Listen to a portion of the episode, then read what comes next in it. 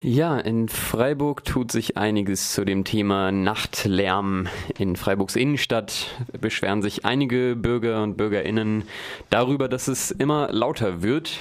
Und zwar werden da auch sogar die Dezibel gemessen und die sollen bis zu 80 liegen an Sommerabenden, also kaum irgendwie zu ertragen, wenn man schlafen möchte. Ähm, Genau, und der Bürgerverein der Freiburger Innenstadt hat sich dazu schon geäußert, hat auch einen Brief geschrieben ans äh, Landesinnenministerium und an die Stadt Freiburg.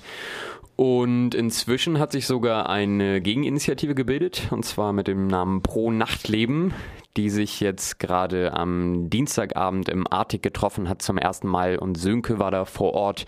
Was ist denn da genau besprochen worden? Ja, du hast ja jetzt schon viel erzählt. Es gibt den Lokalverein Innenstadt und das Bürgerforum in Sedernviertel und im Grün, die sich seit Jahren massiv über die Lärmproblematik aufregen und da wirklich schon länger die Stadtpolitik als jetzt auch probieren, die Landespolitik zu beackern. Und da hat sich Anfang September über eine recht spontane Facebook-Initiative eben die Initiative Pro Nachtleben gegründet, die mittlerweile über 2000 Likes hat, was auch immer das heißen will. Der Lokalverein Innenstadt hat 14, habe ich gestern mal geschaut.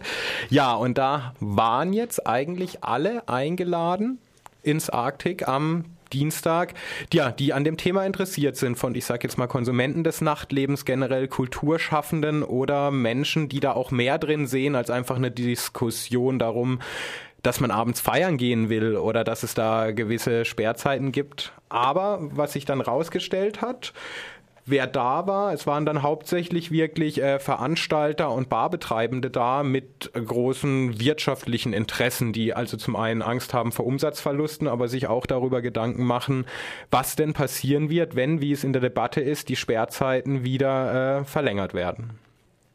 Und es ging darum, äh, ja, über Inhalte zu sprechen. Wofür steht Pro Nachtleben überhaupt und was äh, eventuelle Aktionsstrategien sein könnten, da jetzt produktiv mit umzugehen und für ein Miteinander zu sorgen, weil die Fronten sind sehr verhärtet, so wie ich das da auch wahrgenommen habe. Was heißt da konkret? Waren da schon genauere Überlegungen, was man machen könnte, wie man vielleicht irgendwie aufeinander zukommen könnte, auch um da einen Kompromiss zu finden?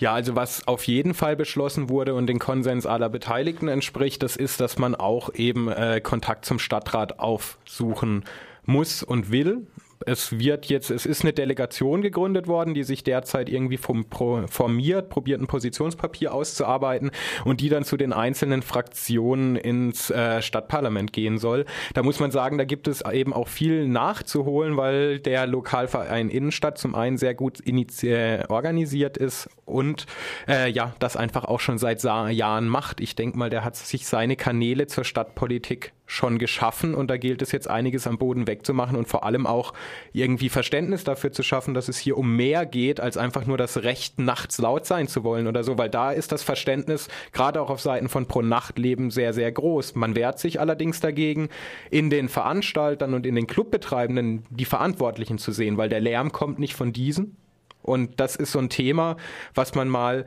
besprechen sollte. Und wie sich so rausgeschildert in der Diskussion, ist es ein Thema, was eigentlich die Stadtpolitik ganz Deutschland betrifft. Und man hat sich da jetzt mal ein bisschen informiert. Und es ist einfach so, dass in allen deutschen Städten derzeit eine runde Tische gegründet würden, die mit diesem Problem probieren umzugehen. Und das scheint sich auch ein bisschen zu zeigen, dass Sperrzeiten nicht wirklich ein Problem lösen, sondern Probleme eher verschieben. Gibt es denn da schon Reaktionen von der Politik jetzt? Also die, der Bürgerverein selbst hat ja die Politik schon angeschrieben und du hast da ja auch schon mal nachgefragt. Was, was kam denn da zurück? Na, die Sache ist also, der Bürgerverein wirft ja hier der Stadt Freiburg vor, vollkommen untätig zu sein. Es gibt ja auch diese lustigen Plakate, die überall hängen. Der Stadtrat schläft oder der Gemeinderat schläft, wir schlafen nicht und Lärm macht krank. Äh, die machen was, da gibt es aber noch keine Position der Stadt zu. Ende November soll das Ganze wohl eine Anhörung haben und äh, es wird gemunkelt, dass es kommenden Mittwoch eine Pressekonferenz der Stadt geben soll zu diesem Thema.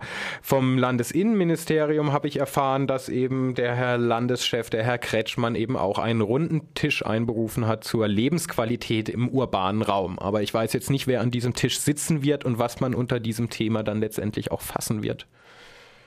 Ja. Und aus meiner Warte ist nochmal zu sagen, also ich war dann doch überrascht, wie viele, damit hatte ich gerechnet, dass da sehr viele Clubbetreibende, Barbesitzende und auch im Nachtleben arbeitende Menschen da sind. Äh, hatte mich allerdings schon gewundert, dass so, sage ich mal, aus wenn man abends auf Freiburgs Straßen schaut, die sind ja un, übersehen voll und dass dieses Thema dann vielleicht doch noch nicht dahin gelangt ist, wo es eigentlich hin muss, nämlich auf die Straße. Und wenn man da sieht, die haben 2000 Likes und dann kommen wieder mal kaum Menschen zu irgendwie so wichtigen organisatorischen Treffen, dann hat es ja alles so seine Vor- und Nachteile. Man merkt schon, es da muss eine kleine Gruppe geben, die organisiert und Leitlinien festletzt, aber letztendlich braucht man eine breite Öffentlichkeit. Das ist auch so was, was man gemerkt hat und darum wird es auch gehen, in Zukunft die Strategien auszurichten. Aber da lässt sich noch nichts zu sagen und da soll auch noch nichts zugesagt werden. Aber man überlegt natürlich, wie man jetzt eine großmögliche Menschenmenge oder die Öffentlichkeit für dieses Thema sensibilisieren und vor allem politisieren kann. Weil das war auch ein Konsens. Das Ganze geht sicherlich mehr an als eben nur die, die Nachtgewerbeschaffenden. Da kann man nur hoffen, dass nicht erst sozusagen Widerstand passiert, wenn irgendwie eine Bürgerwehr oder derartiges eingerichtet worden ist. Ja, da muss man auch dazu sagen, das wird natürlich wieder auf juristische Weise gelöst werden und die Zeit ist wirklich knapp und eigentlich hat sich dieses Pro-Nachtleben-Ding jetzt auch im letzten Moment gegründet und das Ganze wird jetzt in den nächsten Wochen Tagen ziemlich stressig werden und da muss aber was passieren, weil äh, ansonsten ist der Lokalverein Innenstadt aufgrund seiner sehr gut ausgearbeiteten und auch im Stadtrat mittlerweile eingespeisten Position einfach ein bisschen voraus, ja.